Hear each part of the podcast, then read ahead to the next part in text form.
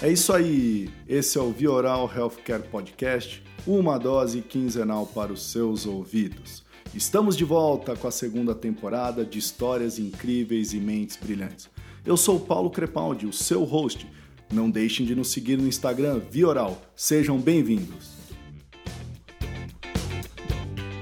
E hoje no Vioral, pela primeira vez, estamos trazendo a história de um paciente. Queremos trazer muito mais dessas histórias ao longo dessa temporada, mas é um paciente especial.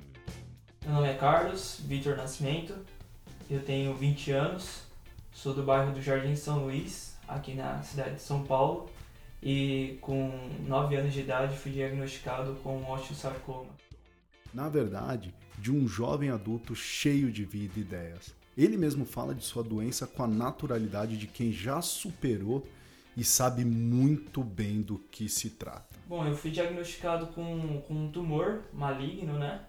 No joelho direito e recebi o tratamento no Hospital Darcy Vargas. Tá, então antes de ser diagnosticado, como é que foi? Você começou a sentir dor? Para quem não sabe, como é que começou o teu processo? Porque você era criança, né? Eu era uma criança bem arteira e fazia várias coisas de deixar minha mãe maluca. E eu comecei a sentir muita dor no joelho. Tá. E essas dores no joelho foi se passando, foi se passando, mas nunca deram muita importância, porque como que eu era um moleque que jogava bola, brincava, pensava, ah, Como é... toda criança, né? Você Sim. gostava de jogar bola, gostava de correr. E aí, ah, foi pancada, coisa do gênero. E aí, quando eu fui ver, comecei a mancar. Eu tinha ido fazer uma visita para minha irmã em Botucatu. Uhum. E quando minha mãe voltou para me buscar, eu tava mancando. Tá. Minha mãe falou, vamos, vamos no médico. Tá. É, uma criança de 9 anos de idade, arteira, como você mesmo disse, mas que tava mancando. O que, que realmente passava na sua cabeça? O que eu tinha mais medo de for era que fosse uma água no joelho, porque eu morria de medo de estar sabendo que a pessoa tinha com seringa, essas coisas, sei, né? Sei. Então era o. Acho que era o meu maior medo, era que fosse água no joelho. Uhum. E aí quando eu fui fazer o. passar no pronto-socorro, o médico pediu um raio-x, como de costume, e aí encontrou uma mancha preta no raio-x. Sei. E não entendeu nada do que é aquilo, chamou várias pessoas, eu também não fiquei entendendo nada.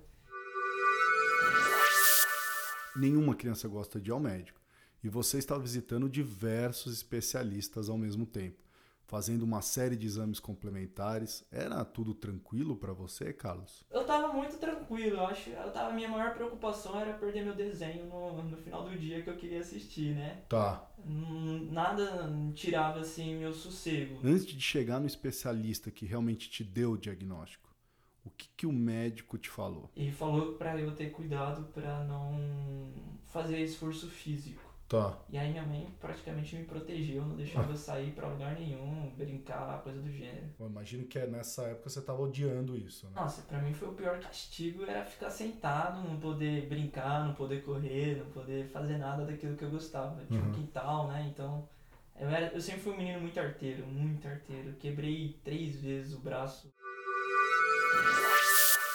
Receber a notícia de que se tem câncer não é nada fácil de se engolir.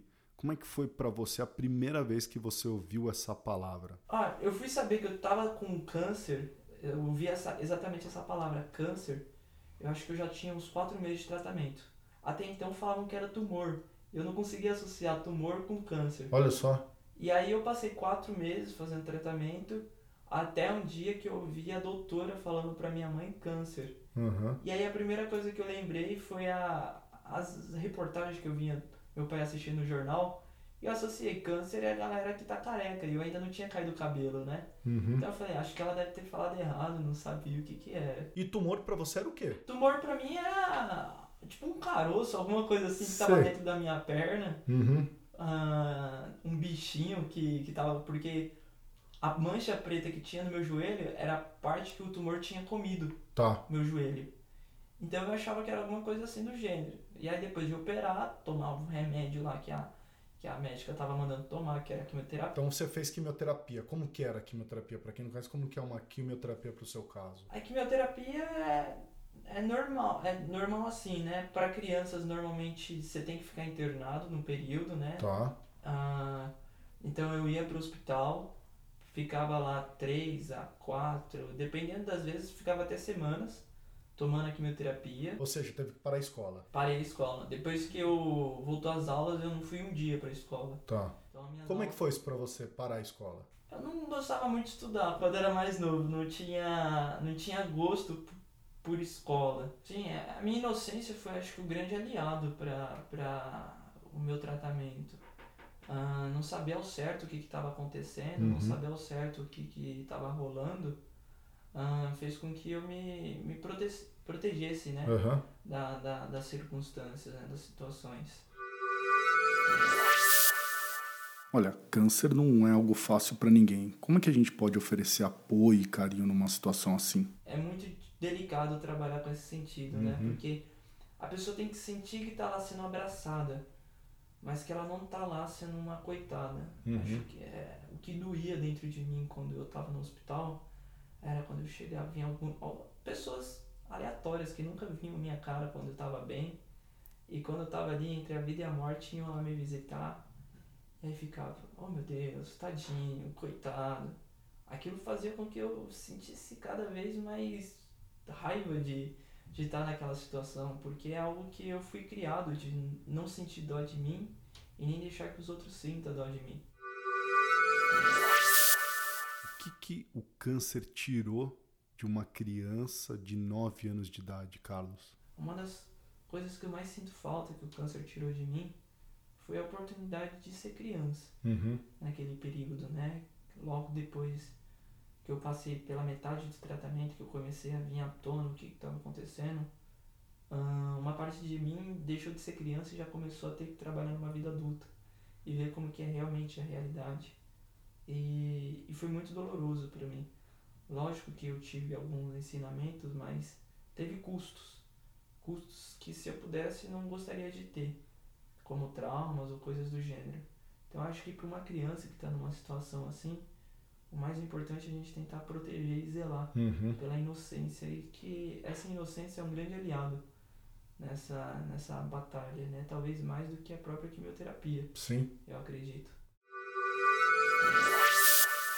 E como é que foi a relação médico-paciente? Vamos falar assim, de toda a equipe que te auxiliou, porque eram vários profissionais durante todo o seu tratamento. Uh, eu acho que não teve aquela quesito de profissional, sabe? Naquela questão do hoje como que a gente tem no mundo, né? De ah, você é meu paciente, eu sou o doutor. Nada mais do que isso. Não, acredito que teve sim afeto, um, um laço de amizade. Eu acho que essa amizade foi fenomenal. Lógico que tinha sim um ou outro médico mais retraído, uhum. que, que não perdia essa postura de doutor e paciente, tá. né? Mas o restante sempre foi esse tipo de uh, aspecto, né? De de vamos abraçar, vamos ser amigos, vamos ser próximo da família também, porque a família também está sofrendo ali, não é só o paciente, né? Então, saber como falar com, com, com o, o pai, a mãe. Enfim. Você percebia isso? Você, como criança, você percebia, nossa, meu pai tá triste, ou meu parente tá triste? Dava para você perceber, cara? Sim, sim, dava, dava muito. Uma coisa que eu me lembro que marcou muito e depois eu fui entender o que que era, foi quando eu tava, acho que nas últimas sessões de quimioterapia, e eu tava muito mal na cama, eu tava realmente estado muito decadente naquela cama. E meu pai, que sempre foi uma postura de uma pessoa muito, uh, sei lá, séria, uh, não séria no sentido de não poder brincar, uhum. mas uma pessoa muito não, homem não chora, coisa desse gênero. Uh, um senhor já de 56 anos, 55 anos, ele falar, eu vou ali e vou no banheiro. Eu olhar para a cara do meu pai e ver os olhos do meu pai cheios de lágrimas. E eu sabia o que estava acontecendo ali. Eu lembro que foi até nessa saída do meu pai do quarto que eu olhei para a cama do lado e a cama do lado estava vazia porque um menino que estava ali tinha acabado de falecer.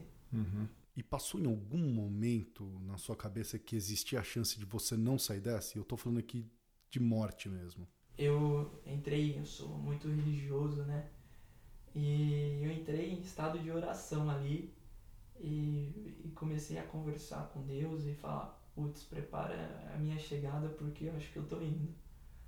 E eu lembro que eu fechei os olhos, acho que eu tava um pouco sonolento e acabei dormindo. Uhum. Mas eu não sabia que eu tinha dormido. E aí quando eu acordei, tudo branco, falei, caraca, o céu também, igual um hospital. alguma coisa desse gênero. E aí quando eu fui ver, foi voltando à realidade, eu olhei pro lado, meu pai tava lá.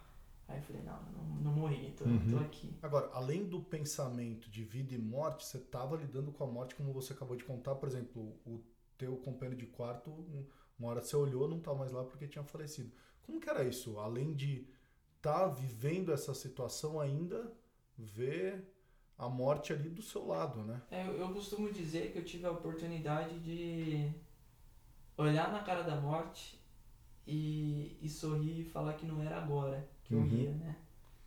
Mas lidar com as mortes de, de amigos, e principalmente quando eram de crianças, muitas muito mais novas do que eu, uh, foi algo que me marcou muito.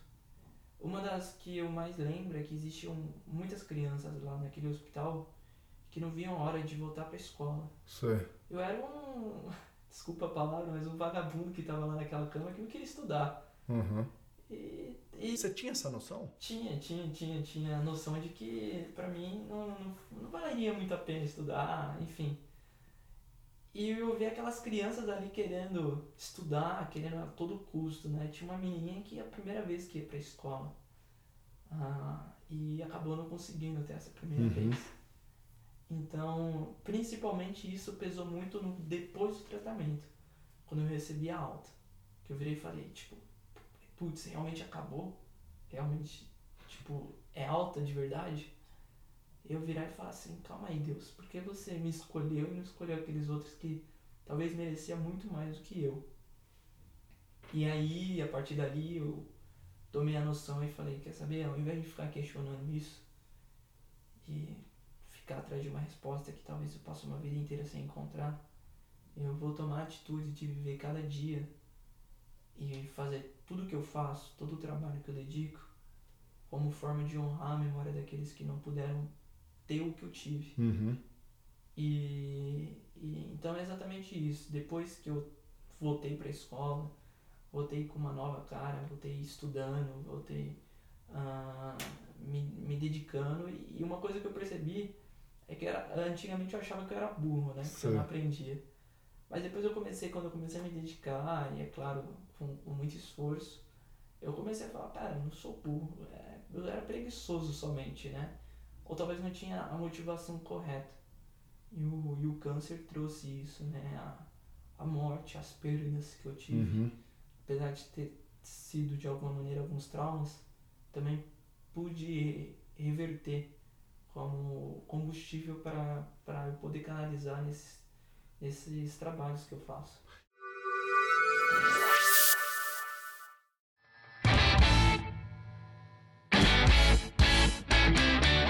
Exaustivamente, nossos experts surfaram durante horas nesse mar imenso que é a internet, procurando perguntas sem suas devidas respostas. E o Vioral não poderia deixar isso assim. Sonhamos em tentar, quem sabe, responder as perguntas mais absurdas do mundo, em parceria, lógico, com os nossos convidados. Fiquem agora com o nosso quadro. Essa nem o Dr. Google responde. Então chegou aquela hora, nós vamos falar com, com o Carlos. A gente buscou três assuntos na internet, três perguntinhas para o nosso quadro. Uma perguntinha sobre o mundo universitário, a outra sobre quimioterapia e a outra sobre a idade do Carlos, que ele tem hoje 20 anos de idade. Vamos para a primeira pergunta. É, e a primeira pergunta diz assim: Na faculdade, Carlos, se faz muitos amigos? E namorado ou namorada é fácil de arrumar? Eu vou começar a faculdade agora e não sei como funciona. não, é, é, é muito fácil fazer amigos, muito é, é aquela amizade que se você oferecer uma cerveja, você já sai de lá amigo, né? E acho que namorado e namorada também é mais ou menos no sentido assim. Eu não sei porque eu já fui pra lá namorando, né? Mas pelos relatos que os meus amigos contam, que, que é muito fácil. Talvez não namorado, namorado, mas algum rolo arruma. Arruma, com certeza. Maravilha. A segunda pergunta diz assim, ó. A pessoa que faz quimioterapia pode emitir radiações? Quando uma pessoa está fazendo tratamento por quimioterapia, não deve estar perto de crianças por causa de eventuais emissões de radiações? Em caso afirmativo, que cuidados eu devo ter? Rapaz, daí eu não tava sabendo não. ah, acredito que não, nunca, nunca tive problema. Na época quando eu tava fazendo tratamento eu tinha uma irmã pequenininha, ela não virou Hulk. Então acho que não, não teve nada com esse negócio de emissão de radiação, nada desse gênero não. Uhum. E a terceira pergunta é, se existe crise dos 20 anos, é, quais são seus ideais, sonhos e por onde começar quando se tem 20 anos? Ah, tem sim crise dos 20 anos, tem crise com 15, tem crise com 10, tem crise com 60, enfim, tem crise com qualquer idade. Ah, eu não vou, não vou mentir, eu tive. Quando eu completei 20 anos, eu virei pra minha namorada e falei, caraca, eu completei 20 então. O que, que eu fiz da minha vida agora, né? E aí eu começo a me comparar com alguns amigos meus da, da escola que completaram 20 e já tá com um carro comprado, já tá trabalhando, já tá, já tá quase terminando a faculdade eu falo, caraca, eu não fiz nada. E aí depois eu vou ver e falo, caraca, eu fiz muita coisa. Então é, é tipo natural. Ah, 20 anos é, é, parece que é muita coisa, mas é o contrário, é o pontapé. Eu, eu, eu costumo dizer que se eu tivesse a cabeça que eu tenho hoje com 20, tivesse com 15, eu não ia ter 15, eu ia ter 20, porque tem que ter essa cabeça só com 20 anos. Uhum. Então é, é não se arrepender do que passou e, e, e trabalhar com hoje, com agora. Acho que é o, é o que pode passar em qualquer fase.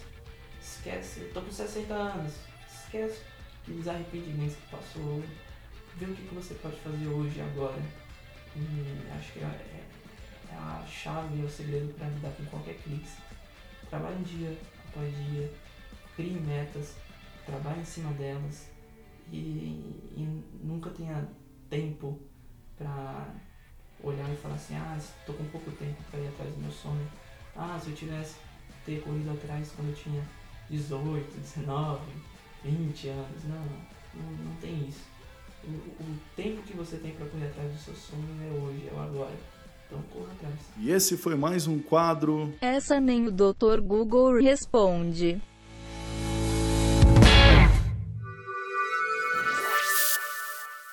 depois de tudo isso que você relatou pra gente, ainda você passou por uma cirurgia. O que, que foi realizado? Eu removi o joelho, né? O doutor tirou essa região do fêmur e colocou uma prótese. Tá. Uma prótese não muito. Uma prótese não convencional, né? Que eles dizem. Que é o que você tem hoje, até hoje, é isso ou não? Isso, é, mesmo, é o mesmo modelo de prótese, mas não é o, a mesma prótese da primeira cirurgia. Tá. Eu, depois da cirurgia, um grande problema que eu tive foi a minha perna atrofiar. Porque como que eu fiz a cirurgia quando eu estava debilitado, eu não tinha força para fazer fisioterapia. Sim. E hoje eu, eu tô no aguardo de, de uma cirurgia. Eu conversei bastante com o doutor conforme eu fui passando o tempo e meu maior sonho é poder voltar a andar normal, uhum. sem precisar de apoio de muleta, enfim.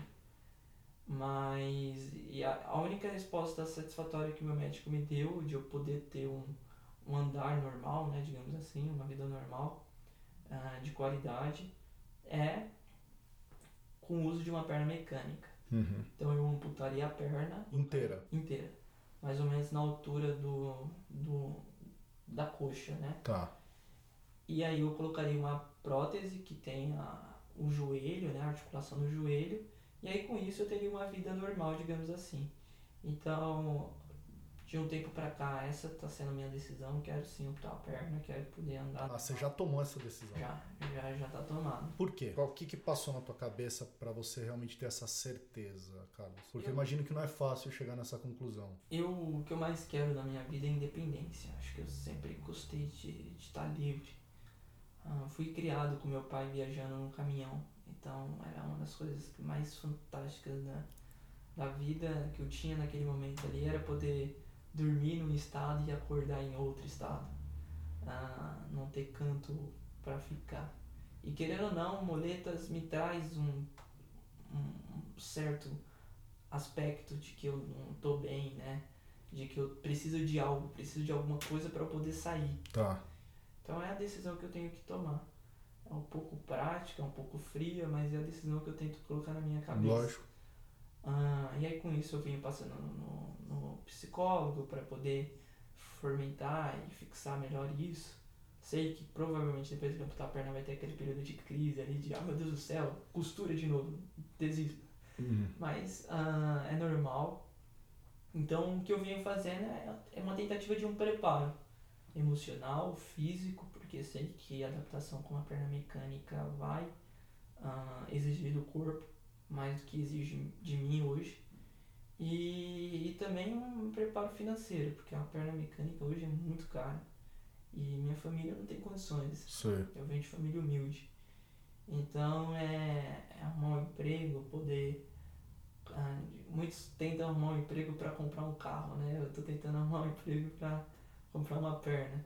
O que, que você imagina fazendo a primeira coisa com uma perna mecânica? O que, que seria a primeira coisa que você faria, Carlos? Acho que eu ia tentar jogar bola. Eu já vi é? um vídeo de alguém jogando bola com a perna mecânica. Acho que eu ia tentar. Não sei se eu ia conseguir fazer. Não que eu era um grande jogador, né? Mais novo. Ué, mas tem, né? tem profissionais que fazem. Tem, tem, galera. E, e, eu gosto muito de, de esporte, né? Eu acho que é algo que, que me, me atrai bastante. Então eu acho que eu tentaria alguma coisa nessa área.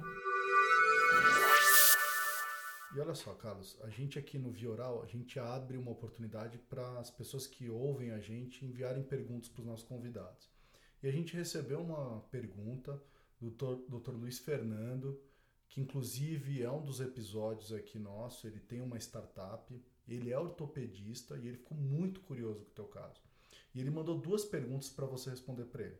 A primeira pergunta é, ele quer saber como é que você está se preparando para receber esse membro protético. Então conta para ele primeiro como é que você está se preparando para receber. Bom, eu iniciei três fases de preparação, né? A primeira fase é a fase psicológica. Então comecei a fazer terapia, comecei a, a conversar, a tentar digerir melhor essa, essa, essa possibilidade, né? Que, que eu espero que se torne real. Segundo, estou me preparando fisicamente, então eu sei que eu vou precisar muito do, dos meus membros superiores antes mesmo de começar a usar os membros inferiores para a questão de cicatrização do toco, adaptação da prótese, enfim. Então estou fazendo academia, estou treinando, estou tentando ser ah, é, disciplinado uhum. dentro do treino para poder me preparar bem e o outro, como eu disse, sou muito religioso, então a preparação espiritual também. Então constantemente venho entrando em oração com Deus, venho pedindo para Ele me guiar, me, me iluminar, mostrar se isso assim é, é, é aquilo que Ele quer, aquilo que Ele pretende.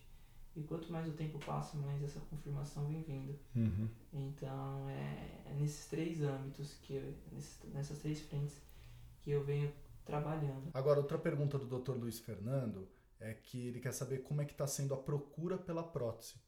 Onde você está pesquisando, onde você está lendo sobre, como é que você está fazendo essa busca? Então, eu venho conversando muito com a minha doutora, a doutora Geisa, que até hoje vem fazendo meu acompanhamento, uhum. que é a oncologista que cuidou de mim. Ah, ela me deu algumas sugestões de alguns lugares para procurar doação de prótese. Tá. Então, o hospital, a Hospital das Clínicas, né, o Hospital São Paulo, enfim venho, venho tentando arrumar algum tipo de contato uhum. com, com o pessoal de lá. Tem, tem bastante, blog, é, bastante páginas que, que falam sobre amputação e que trazem também a oportunidade da pessoa estar tá entrando em contato. Legal. Ainda não tive nenhum contato direto que pode me possibilitar isso, mas venho na fé de tentar conseguir. Não, com certeza eu consegui. Outra parte da, da tua história, Carlos, que para mim me encantou muito foi é, esse estalo que você teve depois do tratamento do tipo.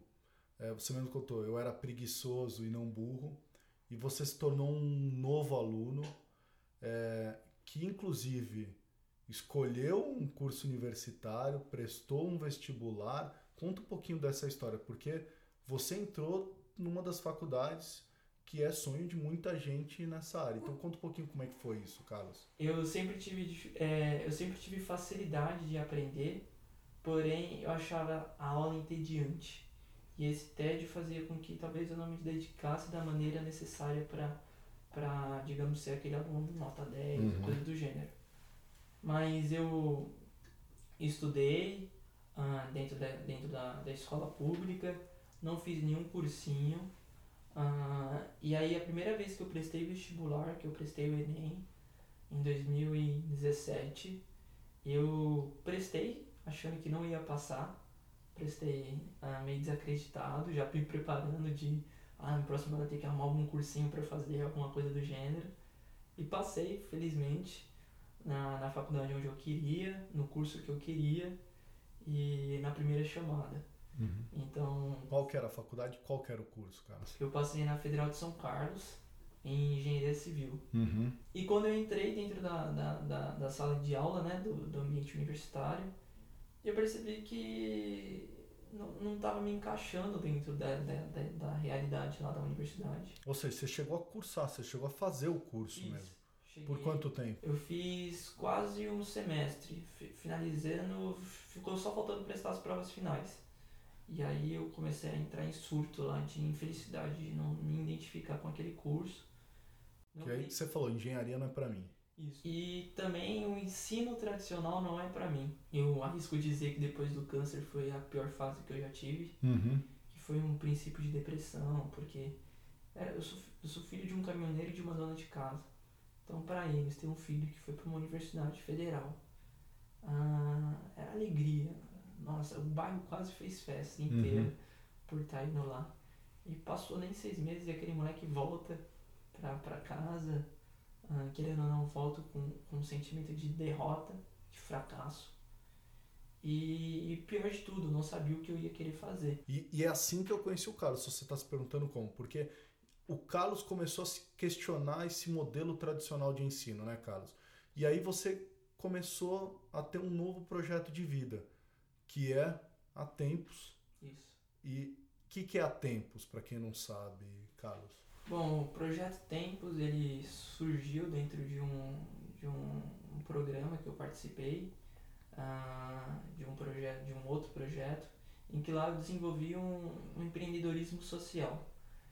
E aí dentro, de, dentro desse, desse campo eu optei pela educação porque foi o que eu mais me dediquei, mais uh, me identifiquei na verdade. E, e com aquele sentimento de revolta que eu acabei tendo dentro uhum. da universidade, fez com que eu questionasse muito o sistema tradicional.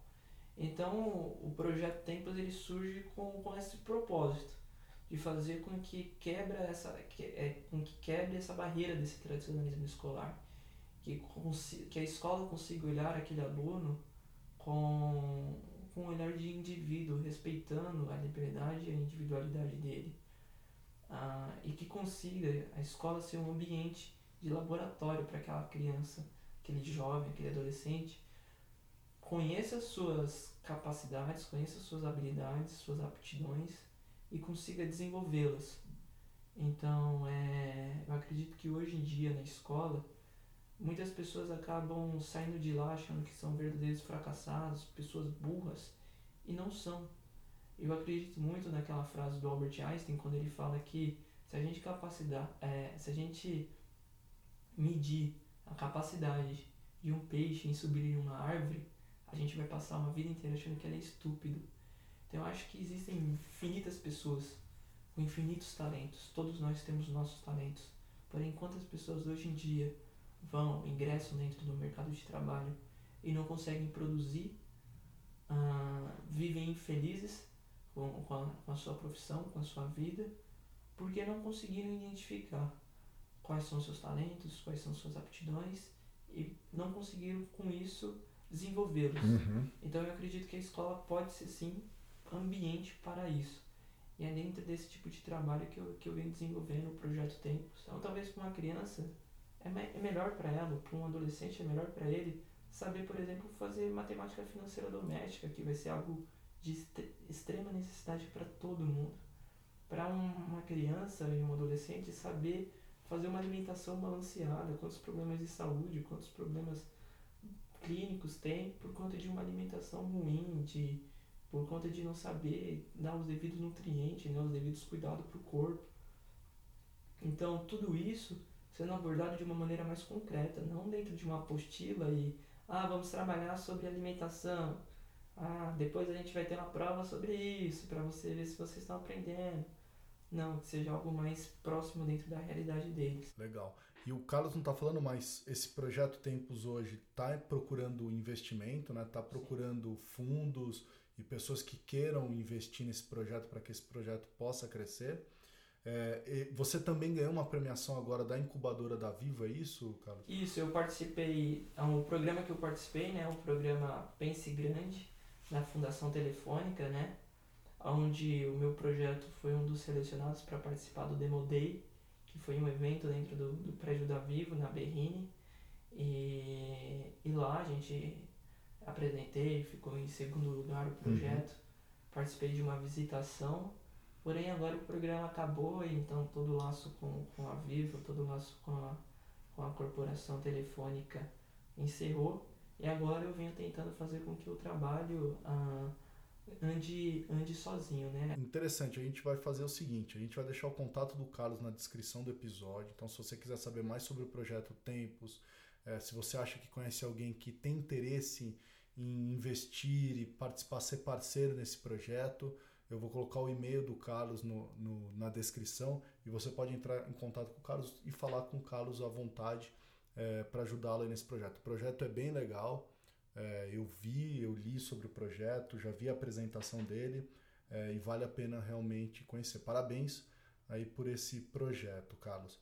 Para a gente encerrar, Carlos, o que é o câncer hoje para você? O que é o câncer hoje na sua vida? O câncer para mim foi algo transformador. Eu, se alguém virasse para mim e perguntasse, menino, se hoje eu te dou a oportunidade de você voltar lá atrás e não ter tido um câncer, eu provavelmente eu ia optar por ter tido. Porque o que eu sou hoje é por conta disso. Talvez eu ia ser mais um moleque aí que estaria na rua jogando bola e não querendo mais nada com nada. Mas ele foi o divisor de águas dentro da minha vida e, que pôde dar esse upgrade de tudo aquilo que, que eu sou. Lógico, com os seus custos, né, com, com, com, as suas, com as suas sequelas, mas eu acredito muito que a melhor cicatriz, a, a melhor medalha que um soldado pode trazer é a cicatriz, e não aquela que fica pendurada no peito, né? Porque é aquilo que realmente marca, é aquilo que realmente traz memória e, e traz isso com, com muito valor. Carlos, queria agradecer muito a tua participação. Obrigado por vir aqui compartilhar a sua história. É, muita sorte e sucesso no projeto Tempos. Obrigado mesmo, Carlos. Eu que agradeço pela oportunidade.